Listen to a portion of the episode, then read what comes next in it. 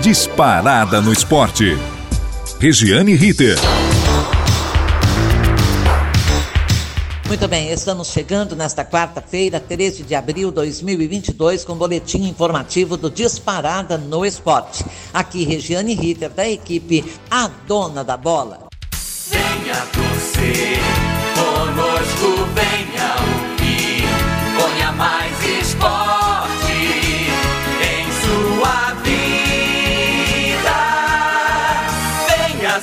tea.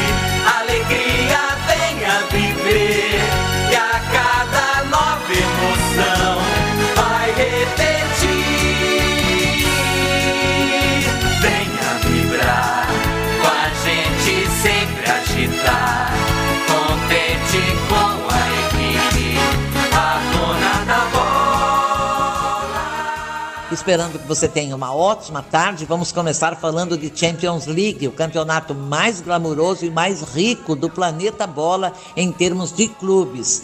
E há surpresas que fazem o futebol fascinante e ao mesmo tempo inexplicável. No Vídea Real da Espanha, que era tido e havido como patinho feio das quartas de final, despachou sem anestesia o poderoso Bayern de Munique de forma muito atrevida, porque jogava na casa do adversário, com direito a reclamar do pouco caso por parte do time alemão e que acabou marcando com Lewandowski.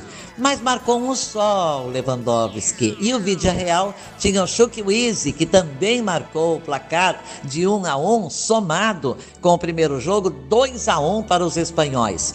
O meia espanhol Dani Parejo foi lacônico com relação à postura do técnico Julian Nagelsmann do Bayern, que teria menosprezado o Vídea Real já antes do primeiro jogo. Abre aspas para o espanhol Dani Parejo. Quando cospe para o alto, cai em você. Agora é ouvir e ficar quietinho. Já o outro jogo foi emocionante. Após perder no jogo de ida 3 a 1, o atual campeão Chelsea viu o placar apontar 3 a 0 para ele, para o Chelsea, atual campeão do mundo, atual é, dono da Champions, até os 35 do segundo tempo.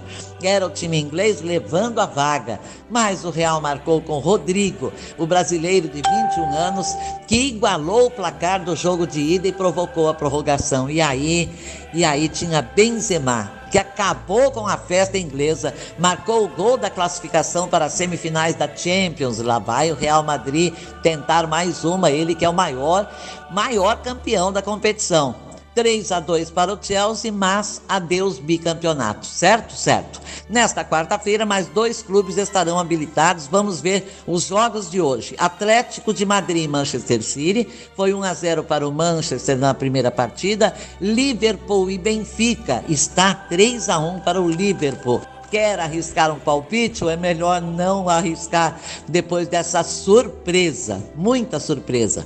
A Liga Europa, você quer saber? A Liga Europa joga amanhã. Atalanta e RB Leipzig 1 a 1, Barcelona e Eintracht 1 a 1 no primeiro jogo, Lyon e West Ham também 1 a 1, Rangers e Braga, o Braga venceu a primeira 1 a 0.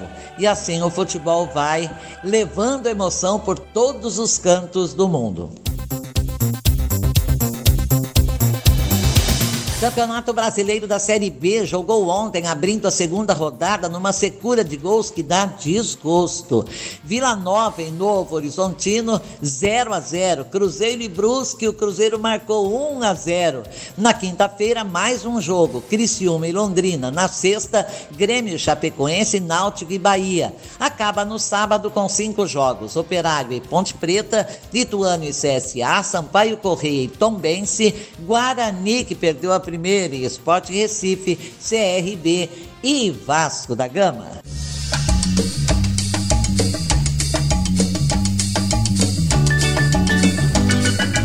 Agora vamos rolar a bola na Libertadores da América, segunda rodada. Ontem, Cerro Portenho 3, Colom 1. Universidade Católica 2-1, Esporte em Cristal num pênalti muito contestado pelo Esporte em Cristal, mas a Universidade Católica levou a melhor. Lembrando que não tem VAR nessa fase de grupos da Libertadores, eu não entendi o porquê. Se tem VAR, se o VAR foi instituído, foi estabelecido e vai ter a partir das oitavas de final, tem que ter sempre. Boca Juniors 2, Always Raid 0, Palmeiras 8, Independiente Petroleiro. É a maior goleada do Palmeiras em Libertadores de América. É a maior goleada do Palmeiras dentro do Allianz Parque. Olha, só perde para o Santos entre os times brasileiros que teve goleada de 9 a 1 no passado. O Flamengo fez 3 a 1 no Tadieres e o Penharol 2 a 1 no Olímpia. O destaque mesmo ficou para a virada do Verdão que saiu atrás. 8 a 1. Olha, olha os gols. Olha o nome, Rafael. Saca só. Zé Rafael 1, Rafael Navarro 4 gols. Rony 1 e Rafael Veiga, dois belos gols. Teve um gol de placa do Veiga. É muito Rafael. Conclusão: muitos gols. Por que será que o Palmeiras procura tão desesperadamente um camisa 9 se o Rafael Navarro faz quatro? Tá certo. Tá certo que o adversário, fraquinho, fraquinho, fraquinho, independente, petroleiro. Mas também oito gols não é fácil de sair fazendo, é só porque o adversário é fraco. Hoje tem mais. Hoje tem Libertar e Caracas, Colo-Colo e Alianza Lima, Corinthians e Deportivo Cali, Nacional e Estudiantes, Atlético Mineiro e América Mineiro, tadinho do Ameriquinha, já perdeu na estreia, mandou o técnico embora. River Plate e Fortaleza, Independiente del Vale, Tolima, fecha na quinta com Atlético Paranaense The Strongest, também mandou o técnico embora, Vélez Sarsfield Bragantino, Emelec e Deportivo Tátira. Aí, a Libertadores para 12 dias e volta no dia 26 com a terceira rodada. Muito bem, a Copa Sul-Americana também começou a segunda rodada. Oriente Petroleiro 1, Santa Fé 3, perder em casa e de 3. Deportivo Lagoaíra 0, Ceará 2. Olha o Ceará fazendo história, gente. Independiente 2, 0 para o General Cavalheiro. Defensa e Justiça 0, Atlético Goianiense 1, fazendo história. LDU Quito 4, Antofagasta 0. Excelente o aproveitamento do Ceará, líder do grupo G com 6 pontos, 100%, e do Atlético Goianiense, líder do grupo F, também 100% de aproveitamento. O quê? Hoje tem cinco jogos: Racing e Cuiabá. Vamos lá, Cuiabá. Melgar e River Plate, Santos e Universidade Católica. Vamos, Santos, vamos reagir. Jorge Wilstermann e Ayacucho, Júnior Barranquilha e Fluminense. Na quinta-feira tem seis jogos. O São Paulo pega o Everton em casa. O Montevideo Wanderers encara o Metropolitanos. União La Calera e Banfield. Internacional e Guairenha. Independiente Medellín, 9 de outubro. Lanús e Barcelona do Equador é bola que rola, que não para nunca. Vou, para não confundir as bolas, falei de Sul-Americana, tá bom? Nada a ver com a Libertadores. Quer dizer, é a prima pobre da Libertadores. Campeonato Brasileiro da Série A começa sábado, a segunda rodada. Com quem os paulistas vão jogar? Você quer saber? Pois não. Abre a rodada a partida Goiás e Palmeiras, os dois verdes que perderam na estreia. Deve dar bom jogo. Coritiba 3 a 0 no Goiás, Palmeiras 2 a 3 perdeu para o Ceará em casa. O Corinthians pega o Havaí em casa. O Timão bateu o Botafogo no Rio 3 a 1 O Havaí também ganhou 1 a 0 então jogo dos vencedores da estreia. No América Mineiro ganhou, o Havaí ganhou do América Mineiro, o que provocou a demissão do treinador. O São Paulo vai ao Rio de Janeiro encarar o Flamengo. O tricolor goleou o Atlético Paranaense 4 a 0 na estreia e o Fla só empatou 1 a 1 com o Atlético Goianiense. E finalmente o Santos. O Santos espera o Coritiba domingo 11 da manhã na Vila, é o jogo do café da manhã. O Peixe empatou com o Fluminense 1 a 1 na estreia e o Coxa, repetimos, deu 3 a 0 no Goiás.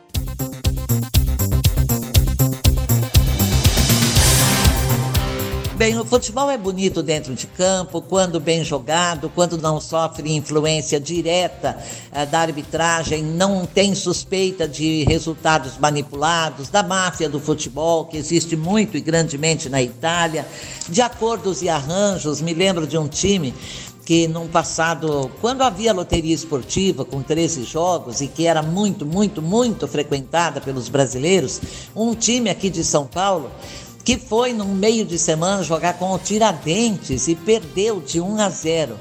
Aliás, perdão, ele jogou no final de semana, era jogo da loteria esportiva e perdeu por 1 a 0. Depois foi lá na casa do Tiradentes e bateu de 10, 10, 10 a 0. Ah, naquele momento levantou-se a suspeita que aquele 1 a 0 que estava na loteria esportiva foi manipulado, foi arranjado. Enfim, o futebol só é bonito quando não tem violência, quando não tem suspeita de manipulação de resultados e quando não tem ofensas trocadas entre os dirigentes amadores do futebol do Brasil, não é? Agora, quando tem assuntos que mexem com as pessoas, a gente fica realmente abalado, porque o futebol é o esporte mais popular do planeta. O futebol é uma imensa e gigantesca fábrica geradora de empregos. Não se pode tratar o futebol como qualquer coisa, qualquer empresa que pode fechar e reabrir, mudar de dono. Não é bem assim é uma paixão. Há dirigentes que, por tanta paixão, não entendem nada de administração e gestão de futebol e se metem para fazer o que têm feito bobagem. Há dirigentes que se aproveitam do futebol para buscar notoriedade, para ser notícia, para depois se candidatar a cargos políticos e têm conseguido ao longo dos tempos. Qualquer hora a gente vai fazer aqui uma relação de quantos homens do futebol, do esporte de um modo geral, do vôlei, do basquete, quando ganharam notoriedade, ganharam espaço na mídia, de quantos se elegeram, tem gente que está até hoje. O caso, por exemplo, do senador Romário. Então, qualquer hora a gente vai fazer uma lista, tá bom? Dos homens do futebol que usaram o futebol como plataforma para cargos mais altos na política brasileira. Então, nos assuntos que mexem com as pessoas, o garoto que levou um tapa na mão, desferido por Cristiano Ronaldo, craque português, após a derrota do Manchester United para o Everton, recusou o convite do craque para assistir um jogo no estádio como pedido de desculpas. Jack Harding é autista e torcedor do Everton. A mãe do rapazinho, inconformada, disse que seria diferente mesmo se ele se arrependesse no ato e se desculpasse imediatamente após ter cometido um ato tão estúpido, violento, agressivo num, num adolescente que ele, claro, não sabia, mas não precisa saber que sofre de autismo. Então ela entende que se ele se arrependesse no ato e se desculpasse, seria diferente. Eu já acho, mãe do garoto Jack, que o Cristiano Ronaldo faria bem se nunca tivesse tocado no garoto ou começa a administrar as suas emoções, ou sei lá, vai mostrar o lado feio da história. Porque Cristiano sempre fez questão de cometer atos de benemerência, de praticar caridade, de ajudar pessoas. Aquele garoto que se perdeu da família nas enchentes e que ficou perdido vários dias foi encontrado magrinho, acabado, numa praia, sem comer, sem água potável para beber. Ele ficou sabendo, convocou seus amigos de Manchester, ajudaram o menino, conseguiram até uma casa, porque eles perderam a casa, ele perdeu a mãe, as irmãs, ficou só com o pai. Ajudaram de todas as formas e estas duas pessoas estão eh, hoje desfrutando de uma vida confortável e cheios de esperança em função de Cristiano Ronaldo. Como que ele perde um jogo, perde a compostura, perde o caráter? E bate na mão de um menino jogando seu celular longe, deixando marcas na mão do menino, é inadmissível e eu diria que é imperdoável. Pode-se até eh, perdoar, mas esquecer nunca. É lamentável. Eu fiquei muito triste com esse caso. Eu tinha de Cristiano Ronaldo uma outra imagem. E agora o caso mais triste, o caso Rincon. Ontem chegaram notícias desencontradas sobre o estado do ex-jogador colombiano, tendo um radialista, o Carlos Andrés, de uma rádio da Colômbia, dito que Rincon teria eh, sido diagnosticado com morte cerebral, teria tido morte cerebral. Seu filho, também jogador Sebastian Rincon, diz que a luta continua Agradece as orações e palavras de incentivo que chegam do mundo todo desde que foi noticiado o acidente terrível de carro na madrugada de ontem. Outro filho, o Steven, diz acreditar na recuperação do pai, apesar do ceticismo dos médicos. Nós daqui podemos torcer, devemos torcer, evidentemente, é uma vida humana que está em jogo. Mas temos de ter cuidado quando noticiamos quando damos crédito a alguém que chega de fora, tentar confirmar. Não custa. Gente, liga para o hospital onde ele está internado, onde ele está sofreu uma cirurgia de quase três horas, onde suas condições cerebrais estão sendo analisadas pela equipe médica.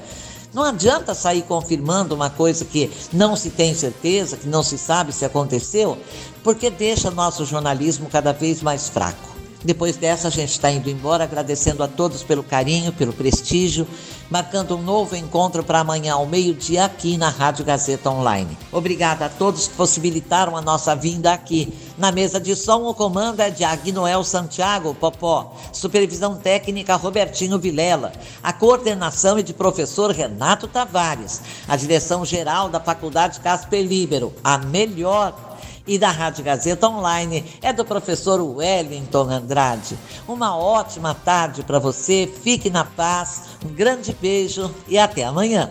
Regiane Ritter. Disparada no esporte.